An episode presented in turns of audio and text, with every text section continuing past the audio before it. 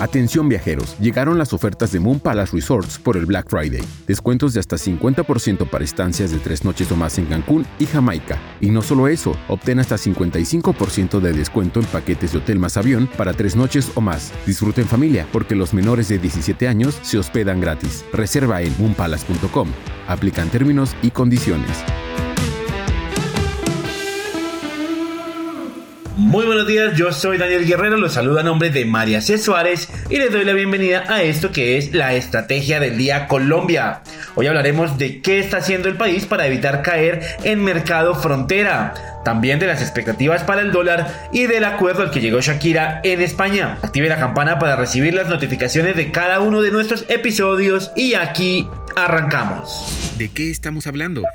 De mediados de septiembre se viene hablando en Colombia de las complicaciones del mercado accionario y de los riesgos que corre de ser reclasificado como mercado frontera. En noviembre, MSCI, la firma encargada de la clasificación, dejó a Colombia en el grupo de emergentes y no le abrió proceso de consulta para que los inversionistas alrededor del mundo sean los que definan si cumple o no con el perfil para mantenerse en dicho grupo. Eso obedeció principalmente a que los volúmenes negociados sobre la acción de ISA mejoraron considerablemente sin embargo, el rebalanceo del índice es trimestral, por lo cual en febrero nuevamente tendrá que hacerse una evaluación de cómo está el mercado colombiano. Bloomberg Línea habló con operadores del mercado que prefieren no ser mencionados y estos aseguraron que ha existido muy buena disposición del gobierno y en especial del superintendente financiero César Ferrari para expedir las medidas que requiere el mercado para comenzar a dar pasos hacia la recuperación de la liquidez en Colombia. Al consultar con Ferrari sobre el paquete de medidas y de normas que puedan ser expedidas, este aseguró que si bien es verdad que se han reunido con la industria para conocer su visión, estas reuniones por ahora no se han traducido en circulares para ser expedidas. Hay que recordar que hace unos meses en entrevista con Bloomberg Línea, Daniel Guardiola de BTG Pactual advirtió que la medida más rápida y fácil para evitar la reclasificación al mercado frontera era colocar acciones de Ecopetrol, puesto que esto ayudaría a mejorar la liquidez y depende únicamente del gobierno nacional.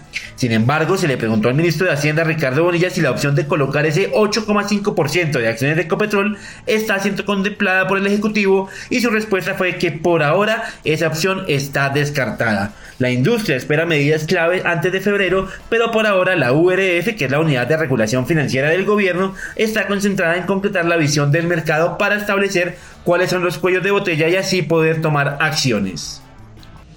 Lo que debes saber. Y ahora tres datos que debe tener en cuenta este martes. El primero, la tasa representativa del mercado que regirá hoy es de 4.033 pesos con 83 centavos, es decir, bajó 82 pesos con 76 centavos con respecto a la que regió el lunes, que les recuerdo fue de 4.116 pesos con 59 centavos. Además, el índice Colcap de la Bolsa de Valores de Colombia arrancará la sesión de hoy en 1.125,16 unidades, luego de haber caído 0,1% en la rueda accionaria del lunes que dejó Ecopetrol con una subida del 0,81%, a Cementos Argos con un avance del 5,32% y a Preferencial Colombia con una caída del 0,94%.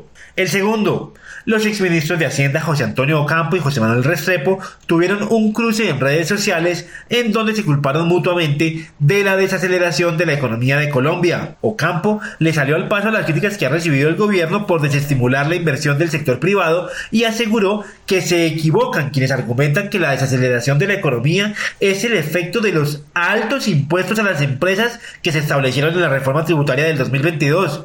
Recuerda que fue la reforma tributaria del gobierno Duque en 2021 la que elevó a 35% el impuesto de renta a las empresas. Además, explicó que contrario a lo que se ha dicho en los últimos días, la tributaria del gobierno Petro sirvió para corregir inequidades que tenía el sistema tributario colombiano. Dijo que la reforma que él tramitó eliminó beneficios sectoriales injustificados, mejoró la progresividad de los impuestos pagados por personas naturales y se enfocó en sectores con ganancias extraordinarias para mejorar de esta forma el financiamiento de la inversión pública. Estas palabras desencadenaron la respuesta de Restrepo, quien le recordó que la reforma aprobada en 2021 se hizo por consenso y que además esa fue la reforma que se logró aprobar por la coyuntura de ese momento, ya que hay que recordar que había protestas en varias ciudades del país. Reconoció que seguramente hubiese sido posible una mejor reforma, pero era lo mejor que en ese momento permitía el contexto y enfatizó en que siempre se diseñó un proyecto con una tarifa efectiva de tributación que fuese inferior a la que existía en el 2018. Restrepo le recordó que la reforma, entre otras, buscaba reactivar sectores clave de la economía como el turismo, los restaurantes, la economía cultural, el consumo y la industria. Además, buscaba lograr motivar a los entes territoriales a crecer y diseñar mecanismos de sostenibilidad fiscal y social. Independientemente de quién sea el culpable, lo cierto es que la inversión en Colombia está desplomada y eso se vio reflejado en la caída del 0,3% que tuvo el PIB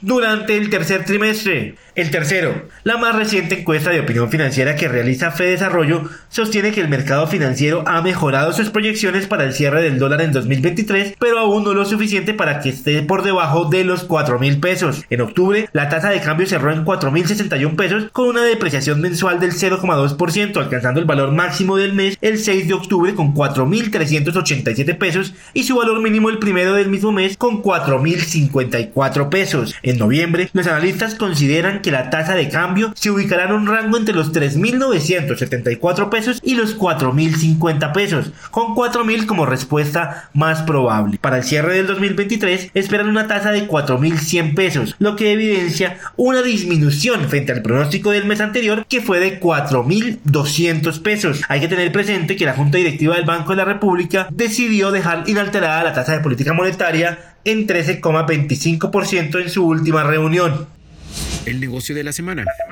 La cantante colombiana Shakira llegó a un acuerdo de última hora con la Fiscalía Española al reconocer un fraude fiscal en Hacienda y comprometerse a pagar una multa de 8 millones de dólares para evitar ir a prisión. En una audiencia realizada en Barcelona, la artista de 46 años respondió sí a la presidenta del tribunal al inicio de la sesión cuando le preguntó si reconocía la culpabilidad y aceptaba las penas impuestas. La sanción corresponde al 50% del total del fraude del que era acusada la artista por Hacienda de España. Además, la sentencia emitida el lunes incluye una condena de tres años de prisión que quedará suspendida por el pago de otros 472 mil dólares por parte del artista, evitando la exposición mediática de ir a la cárcel. La acusación en su contra incluía la presunta comisión de seis delitos por fraude contra el fisco español entre 2012 y 2014. Para la justicia española, en esos tres años la cantante había defraudado a cerca de 15,8 millones de dólares a Hacienda al no presentar las liquidaciones correspondientes por renta de personas físicas y al impuesto al patrimonio. Sin embargo, y pese a la defensa de Shakira, que dijo que esos años la artista no vivió en España y no hizo ninguna actividad en el país, la justicia señaló que en cada uno de esos años vivió y residió más de seis meses y un día en el país y por lo cuanto estaba obligada a pagar impuestos en España. De esta manera llegamos al final de este episodio, pero no olviden seguir este podcast y activar la campana para recibir las notificaciones de cada episodio y así estar al tanto de toda la información económica y financiera de Colombia y el mundo. Los invito también a visitar bloomberglinea.com en donde pueden ampliar cada uno de los temas que tratamos hoy y no olviden que acá está la información financiera e independiente que une a América Latina. Nos escuchamos mañana. Esta fue la Estrategia del Día Colombia. Dirigida por María C. Suárez, producido por Arturo Luna y Daniel Hernández. Que tengas buen día.